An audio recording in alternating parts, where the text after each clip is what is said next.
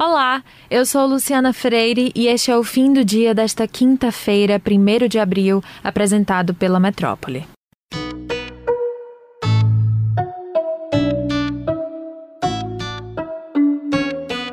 A Bahia recebeu, no fim da manhã de hoje, mais de 600 mil doses de vacina que foram distribuídas pelo Ministério da Saúde.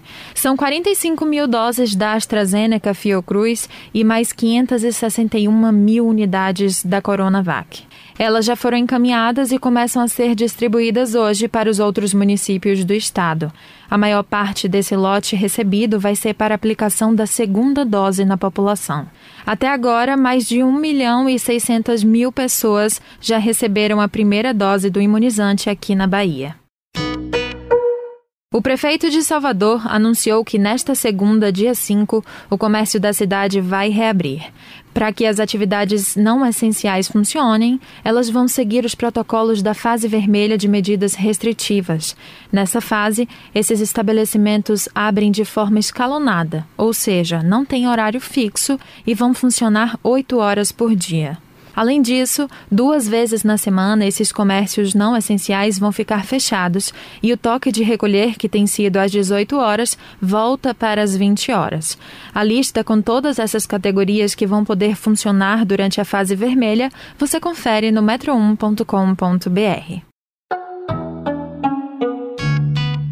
A temporada 2020 da Superliga Feminina de Vôlei começa a ser decidida hoje, no primeiro jogo entre Minas e Praia Clube.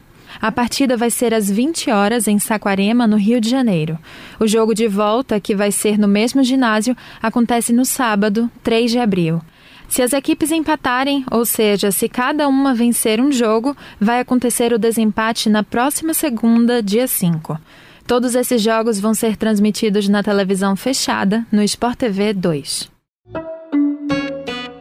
O presidente da Bolívia, Luiz Arce, anunciou nas redes sociais que as fronteiras com o Brasil serão fechadas por sete dias a partir da meia-noite de amanhã.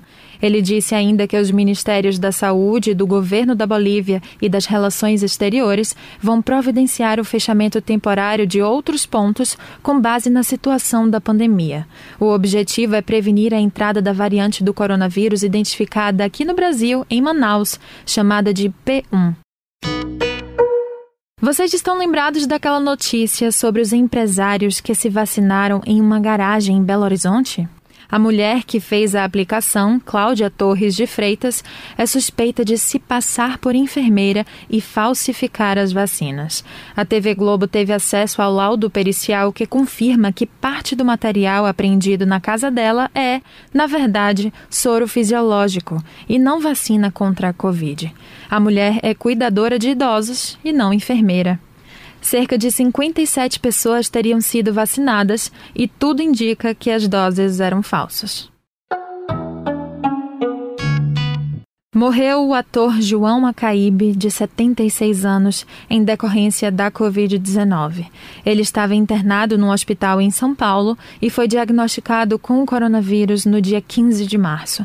Entre os papéis de maior destaque interpretados por ele estão o tio Barnabé, na série Sítio do Pica-Pau Amarelo, exibida na Rede Globo de televisão, e pelo chefe Chico, na novela Chiquititas, do SBT. Acompanhe a Metrópole pelas redes sociais e também no portal Metro 1. Bom feriado e até a próxima.